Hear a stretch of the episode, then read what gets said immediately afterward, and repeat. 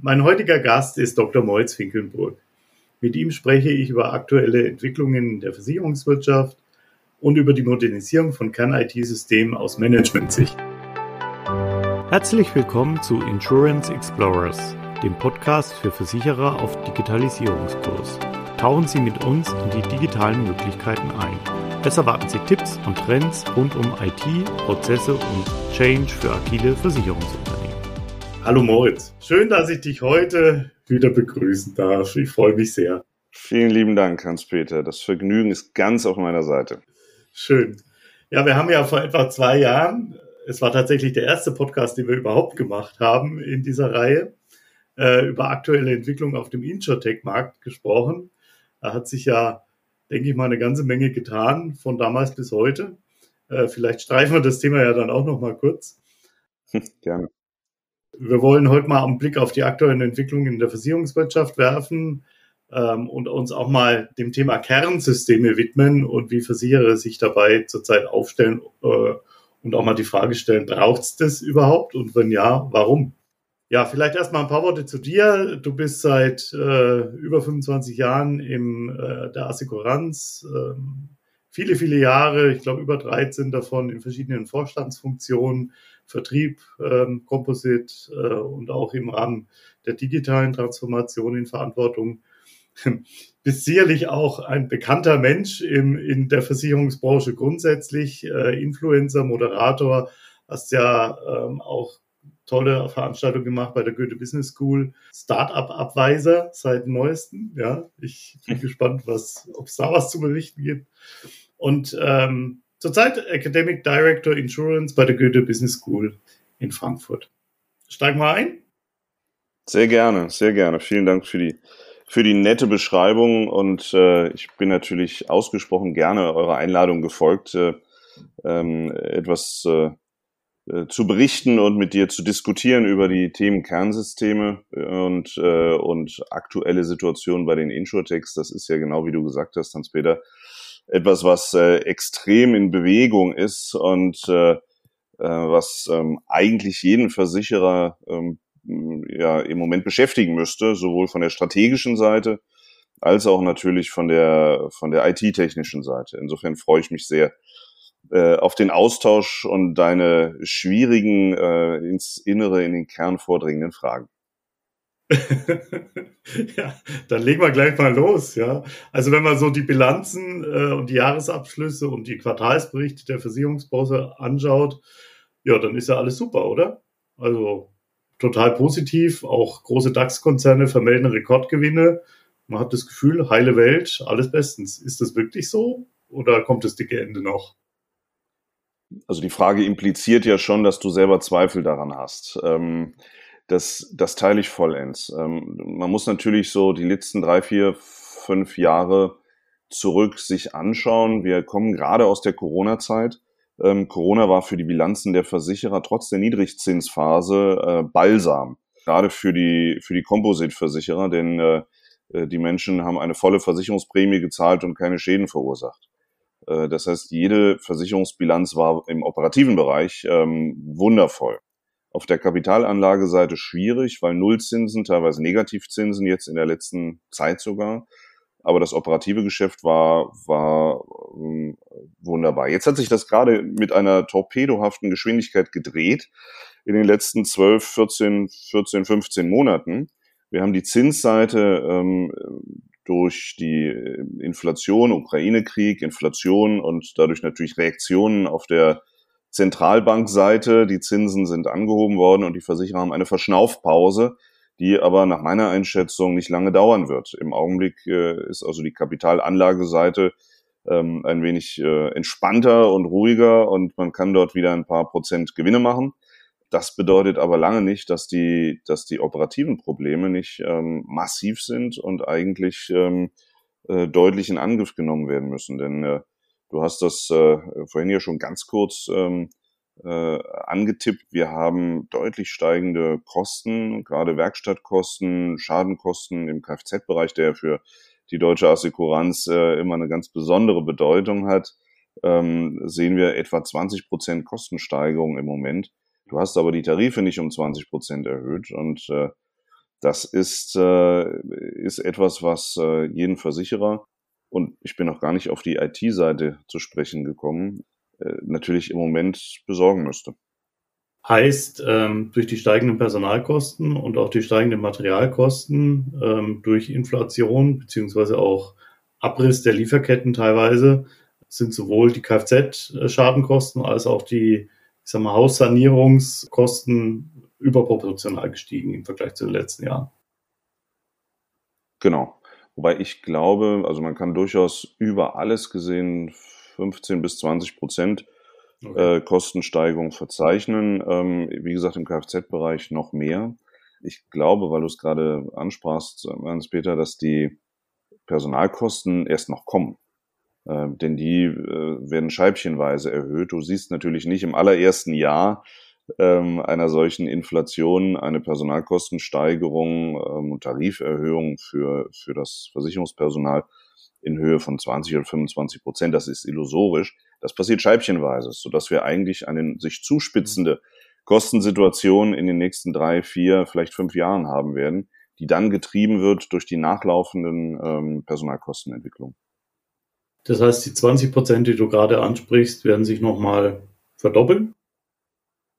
Das, also ich bin jetzt kein, äh, äh, kein Aktuar und auch kein Wirtschaftsprüfer, der das äh, so mhm. genau berechnen kann. Aber ich glaube, das, was du heute spürst, wird deutlich in, in, die, in Richtung 30 Prozent äh, Kostenveränderung gehen. Ob es darüber hinausgeht, muss man sehen. Und ich habe im Augenblick nur dieses äh, Auffangbecken der Kapitalerträge, was das Ganze im Moment noch äh, übertüncht. Das ist, als ob du einen großen Riss in der Hauswand hast äh, und nimmst einen riesen Bottich Farbe und streichst kräftig drüber und dann siehst du äh, im Augenblick nichts und hast das Gefühl, es ist heile Welt, aber eigentlich äh, geht der Riss äh, fröhlich weiter und irgendwann ist er da und viel größer als vorher. Und wie geht man mit der Situation um als Versicherer? Du bist, warst ja nun auch im Management äh, von Versicherungen äh, aktiv. Was ist da das probate Mittel? Kommt jetzt die große Kosteneinsparungsrunde? Kommt der Kostenhammer oder was tut man? Also die, das sind jetzt zwei Themenbereiche, die du ansprichst. Das eine ist, was müsste man tun strategisch? Und das zweite ist, was passiert tatsächlich? Ähm, da gibt es große Unterschiede zwischen. Ähm, natürlich muss, müsste man, und vereinzelt ist das, weil es der einfachste Weg ist, auch schon geschehen, äh, die Prämien anpassen. Bloß in einer Zeit, wo die Inflation äh, das Einkommen der Menschen auffrisst, ist es wahnsinnig schwierig, äh, die Prämien für Versicherungen systematisch um die eben angesprochenen 20, äh, 25 oder perspektivisch auch 30 Prozent äh, zu steigern. Also ich äh, denke jetzt an uns beide, was wir tun würden, wenn unsere Versicherer das, äh, das machen würden. Wir würden sehr intensiv drüber nachdenken, wie wir unseren Versicherungsschutz möglicherweise umgestalten oder verändern ähm, oder vielleicht auch wechseln würden. Also das ist der, das ist die eine Seite die spannende, und das ist die tatsächliche Aufgabe, die jetzt vor den Versicherern liegt, ist natürlich ähm, die tatsächlichen Kostenursachen zu, zu ermitteln. Das ist ähm, auf der einen Seite äh, die Prozessseite. Es ist sicherlich auch, auch wenn das schwerfällt, es zu sagen, äh, die, die Mitarbeiterseite. Ähm, brauche ich tatsächlich alle Mitarbeiter, die ich heute an Bord habe, um das Geschäft zu machen? Oder äh, etwas freundlicher formuliert, gibt es Wettbewerber von mir, die das gleiche Geschäft und die gleichen Produkte mit 30, 40, 50 Prozent weniger Mitarbeitern schaffen. Ähm, wenn das der Fall ist, muss man dringend drüber nachdenken, was man tun kann. Ich propagiere jetzt um Gottes Willen nicht äh, einen, einen radikalen Mitarbeiterbau. Das ist nichts, was ich je äh, gerne gemacht und gerne gesehen habe. Aber du musst natürlich überlegen, ob du ausscheidende Mitarbeiter beispielsweise nicht mehr ersetzt wenn, wenn du das tust und du eine ältere Struktur, Altersstruktur der Belegschaft hast, ist das eine tolle Chance. Du musst aber überlegen, wie kriegst du denn die bisherige Arbeit anders gestaltet? Und damit sind wir genau bei dem Punkt, den, den du auch äh, im Kopf hast. Ähm, äh, ich, ich muss an die Prozesse ran. Ich muss ganz genau nicht nur das, äh, mein, mein Kernsystem, sondern vor allem natürlich die Umsysteme mir anschauen. Wie, ist, wie sind die Vertriebssysteme? Wie viele Brüche sind da drin? Wie sind meine Schadensysteme? Ähm, was ist mit, mit Mahn- und Rechnungswesen? Äh, wo habe ich Situationen, wo Mitarbeiter noch einkommende PDFs ähm, von einem Bildschirm per Hand mit einem, auf einen anderen Bildschirm übertragen? Das sind natürlich ähm, Momente, die, also wir schmunzeln jetzt gerade drüber, die kommen aber relativ oft vor, würde ich behaupten. Ähm, und, und da vergeude ich natürlich kostbare Ressourcen und Mitarbeiterressourcen und im Grunde sind das genau die Punkte, wo jeder Versicherer, wenn er seine Hausaufgaben macht, ähm, äh, sehr konzentriert ran muss und überlegen muss, wie kann er auf die Art und Weise ähm, eigentlich seine Kostenstrukturen verändern. Heißt auf der einen Seite die Prozesse untersuchen, betrachten, ähm, manuelle Medienbrüche sozusagen entfernen, ja, auf der anderen Seite aber auch durch geeignete IT äh, unterstützen und ersetzen, letzten Endes. Genau, also ich denke, das ist ein zweistufiger Prozess. Du musst äh, eigentlich deine Strategie ähm, überprüfen und, äh, und genau analysieren, wo sind, wenn du deine Wertschöpfungskette mal mhm. äh, vom, vom allerersten Interesse des Kunden und äh, Kontaktaufnahme durch den Kunden bis zum Abschluss des Vertrages, Policenerstellung, ähm, Schadenfall kommt, Schadenfall geht und am Ende wird gekündigt oder der Kunde stirbt. Ähm, wenn du also diese, diese Wertschöpfungskette mal komplett beleuchtest als Versicherer, die, die ja durchaus immer ein bisschen unterschiedlich ist, je nach äh, Modell äh, und, und Situation des Versicherers. Ist es ein regionaler Mittelständler? Ist es ein, ein großer internationaler Versicherer? Aber wenn du dir diese Wertschöpfungskette anschaust, wirst du sehr schnell merken, wo die größten Pain Points, so heißt, glaube ich, das schöne Wort, ja. äh, sind. Also wo die größten äh, Kopfschmerzen eigentlich sind und die größten ähm, Ressourcen vergeudet werden. Ähm, da würde ich von der strategischen Seite immer ansetzen, würde auch äh, irgendwo mir den äh, auf meiner auf meiner auf meinem Fahrplan meiner Roadmap äh, würde da vermutlich starten äh, und, und dann genau dort äh, ansetzen und überlegen, wie ist die technische Situation. Ähm, was ist natürlich das Backend-System, was ich habe, aber gibt es vielleicht auch in den Umsystemen bestimmte Komponenten, die, die, die heute einfach vollständig überaltert sind, äh, in, äh, ineffizient sind, ähm, die ich anpassen oder komplett äh, ersetzen muss äh, und dann überlegen, was gibt es am Markt. Also diese Suche, was, äh, was passiert dort eigentlich? Wer sind denn Anbieter? Das ist ja manchmal wie ein Dschungel ähm, auf dem Markt. Ich habe auch noch die Startups, die bestimmte Lösungen anbieten und immer vollmundig äh, versprechen, dass sie Heilsbringer sind. Äh, wenn man mit mhm. ihnen zusammenarbeitet, mhm. dann äh, passt alles. Manchmal kann das auch sein. Ähm, aber an der Ecke muss ich dann rangehen und sagen, wenn ich mein Schadensystem völlig verändern will, baue ich das denn selber? Wenn ja, wer macht das denn? Wer könnte mir denn helfen, worauf ich achten muss? Äh, und wenn ich einen Mix aus selber bauen und noch was hinzukaufen möchte, wer, wer gibt mir einen Marktüberblick? Und wer sagt mir, pass mal auf, da gibt es äh, sechs, sieben, acht Schadensysteme, von denen passen nur drei zu dir und von den dreien, die sollten wir ausschreiben oder da kann ich dir Folgendes erzählen. Ähm, ich glaube, das sind genau die ähm, die Aufgaben, die man als Versicherer angehen muss. Und wenn ich das wie so ein Schachbrett strukturiere, dann habe ich natürlich für die nächsten fünf, sechs, acht Jahre zu tun. Und wir sind noch gar nicht zu der Frage des gesamten, des, des Kernsystems gekommen, ja, also die, die unsere Kobold-Zauberwelt. Ähm, aber äh, das ist jetzt nur der, der, das, äh, der strategische Schachbrettplan für die nächsten Jahre, wenn ich systematisch und sauber rangehen würde, um meinen äh, mein Unternehmen eigentlich ähm, effizient, schlank und mit, mit guten Prozessen auszurüsten. Ist, also ich, ich stelle ich stell mir öfter mal die Frage, äh, wenn man den Markt so an, anguckt, sind ja lang noch nicht alle Versicherer so tatsächlich auch unterwegs, ja, sondern da ist ein, ein großes Hemmnis da, äh, sich am Markt mal umzuschauen, ähm, Systemanbieter auch mal einzuladen, ähm, dieses, dieses Thema tatsächlich anzugehen. Ähm, ist das das, wo man das Risiko scheut, wo man tatsächlich als Manager, also da finde ich jetzt die Managerperspektive total spannend, ja, weil die, die hat man ja selten in so einem Podcast, ja. Ist das das, wo man als Manager da in eine totale Unsicherheit reingeht? Oder äh, warum packt man die Dinge nicht so an, wenn, wenn doch, wie du schon sagst, eigentlich äh, es auf dem, auf dem Tablett ist, was getan werden muss? Also ich glaube, der Vorstand hat bei sowas ähm, selten ein Gesamtwissen und einen Gesamtplan. Äh, also die, die das haben, die bewundere ich sehr, die gibt es natürlich. Äh, du kennst natürlich auch einige äh, der Unternehmen, die aber dann wirklich es geschafft haben, dem, den Vorstand mit dieser Situation vertraut zu machen und äh, den, den Vorstand auch zu einer Strategie und am Ende zu einer Umsetzung zu bewegen, die das gesamte Unternehmen auch umfasst. Aber meine Erfahrung ist, dass in den meisten Vorständen jeder in seiner Spezialdisziplin verhaftet ist. Der eine kennt die Vertriebssysteme und dort bestimmte Notwendigkeiten, zeigt auf den IT-Vorstand, der das nicht im Griff hat oder der was tun müsste jetzt. Ähm, der, der Sachvorstand macht das gleiche umgekehrt auch, wenn er merkt, dass bei der Abwicklung einer Hausratversicherung irgendwelche Brüche äh, drin sind und sagt, ja, wir würden gerne, aber die IT kriegt das nicht hin und alles läuft so ein bisschen in Richtung der, des IT-Vorstandes, der aber oft die Fachkenntnisse der anderen Disziplinen nicht hat und gar nicht versteht, was denn State of the Art äh, in einem gut äh, strukturierten Ausschließlichkeitsvertrieb ist. Wie es eigentlich ein, ein TAA-Prozess äh, von der Agentur äh, zum Kunden, zum Unternehmen gibt, wo keine Brüche drin sind. Und der eine hat die Fachkenntnisse zu selten und zu wenig und die anderen haben die IT-Kenntnisse zu wenig und dadurch ist oft ein, ein großer, ähm, ein, ein großer Bruch äh, und fehlender Konsens im, und, und Fachwissen im, in einem Gesamtvorstand vorhanden.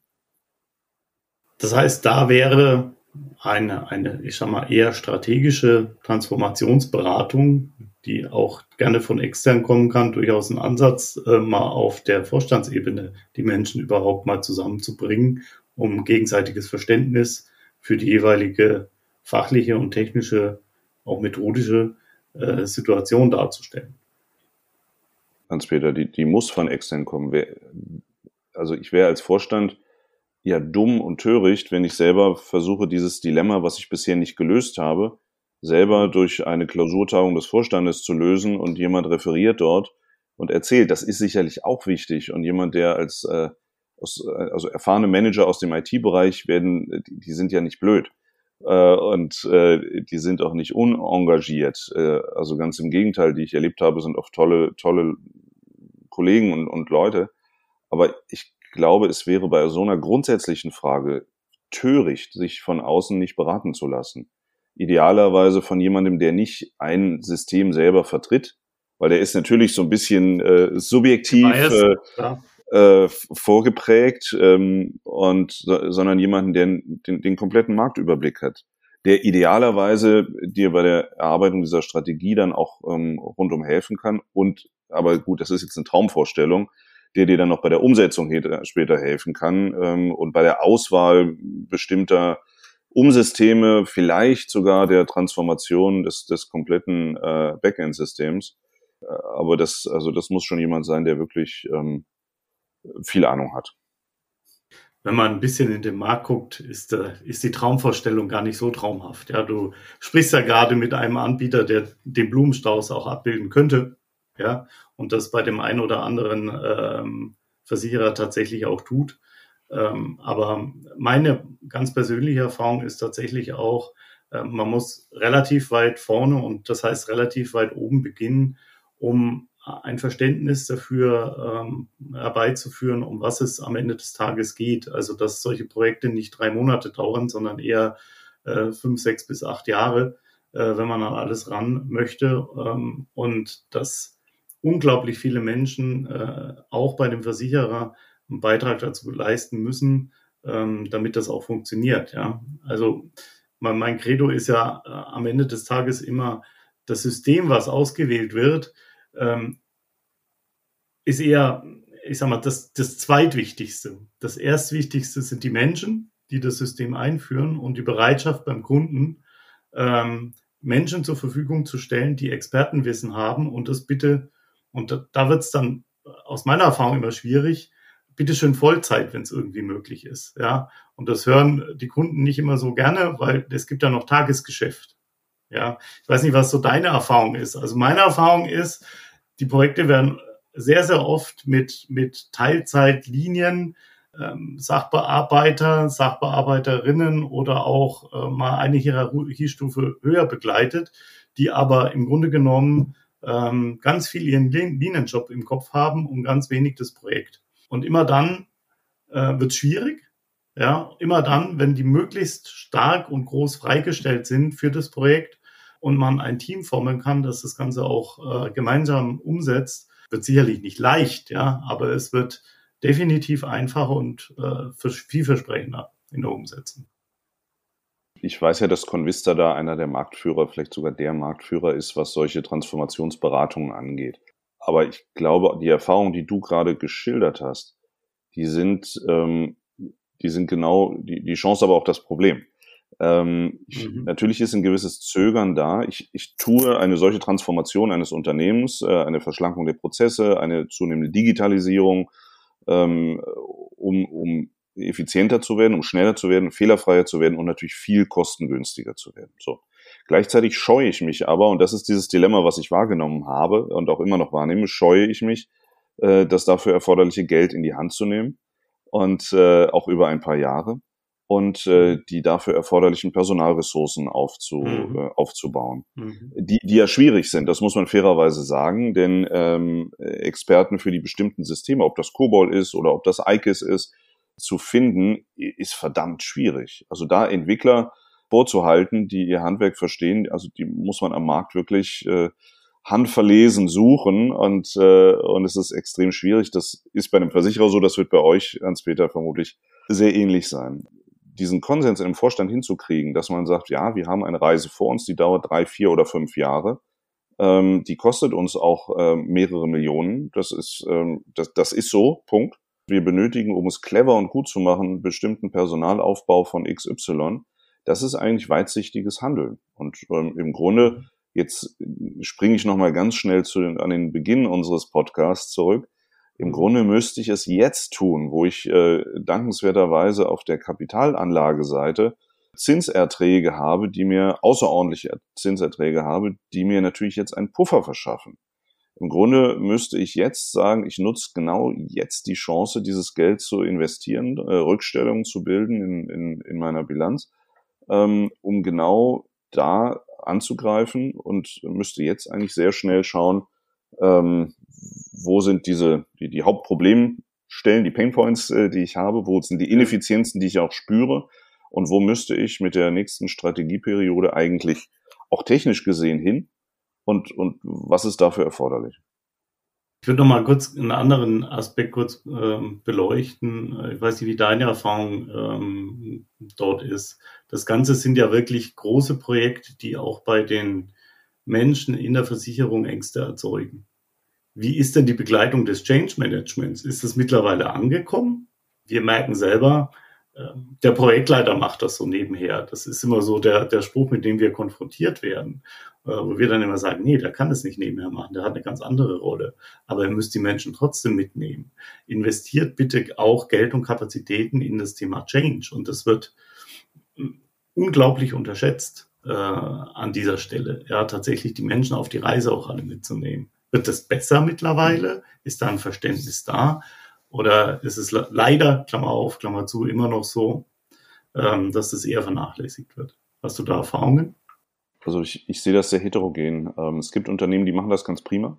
Die haben ein sehr junges Management mit, mit einer Erfahrung, äh, was, was auch Projektmanagement angeht und die Bedeutung von, von guten Projektmanagern. Und die gehen das clever an.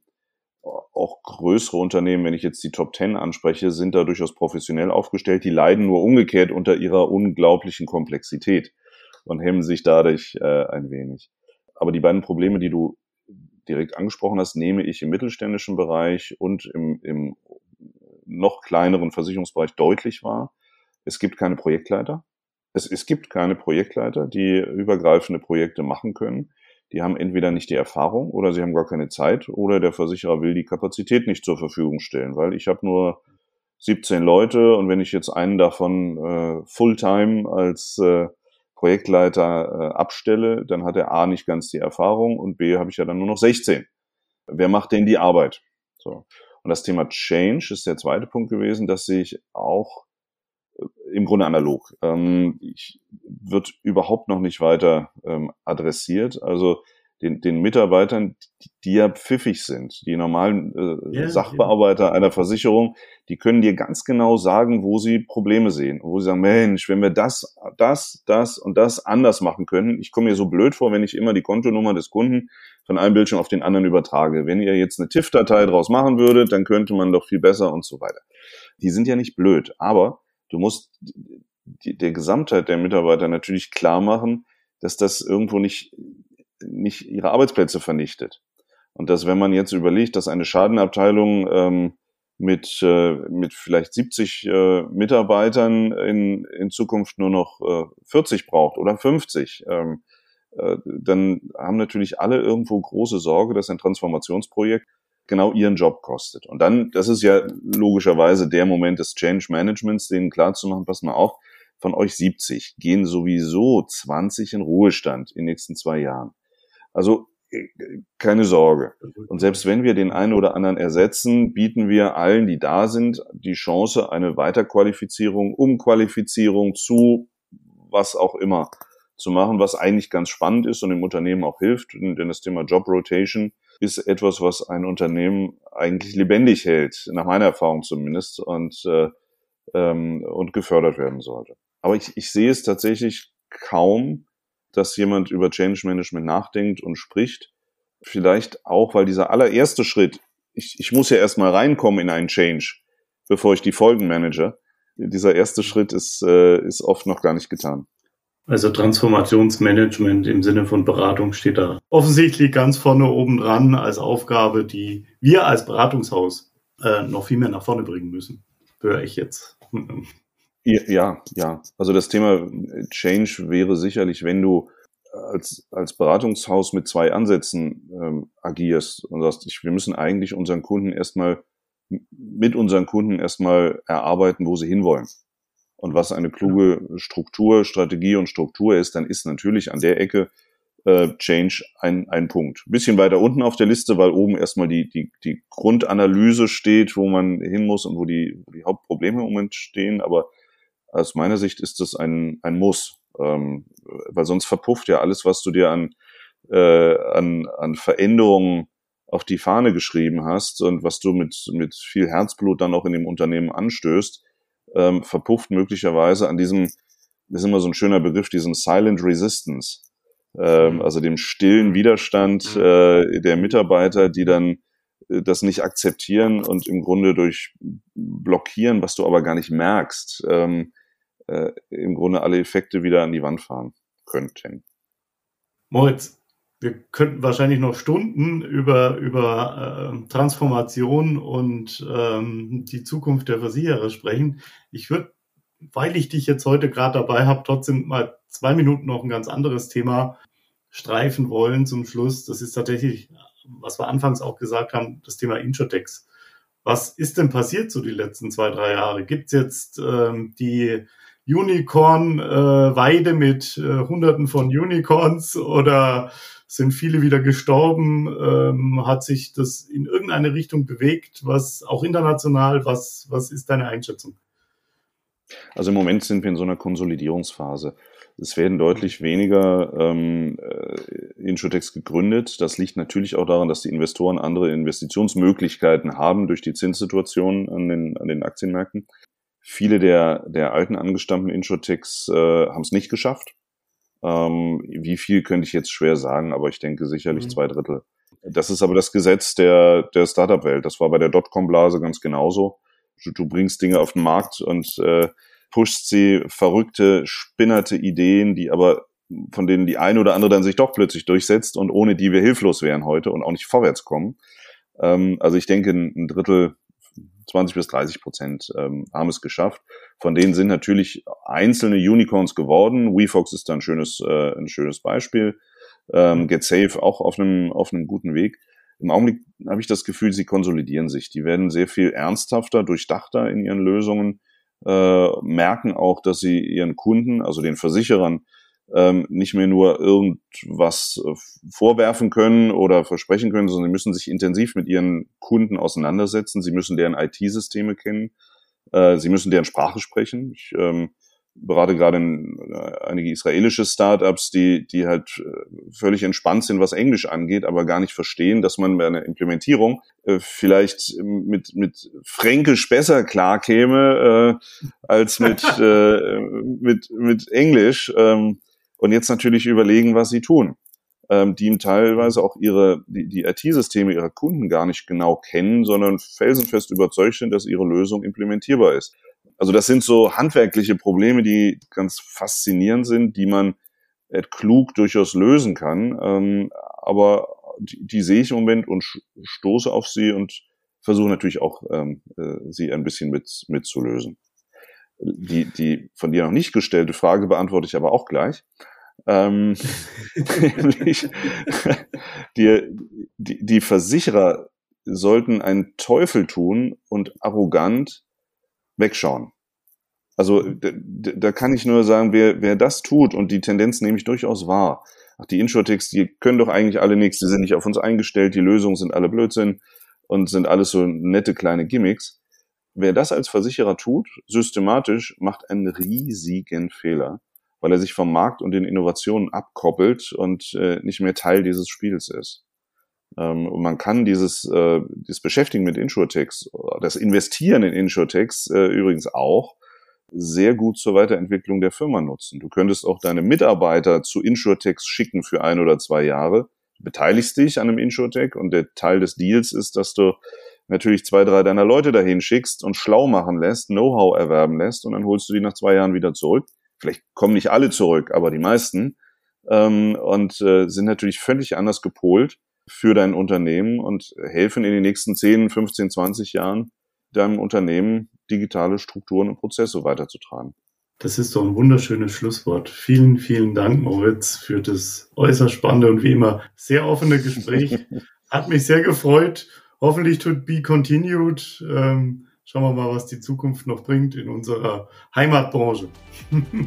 sehr, sehr gerne, Hans-Peter. Vielen Dank und tschüss.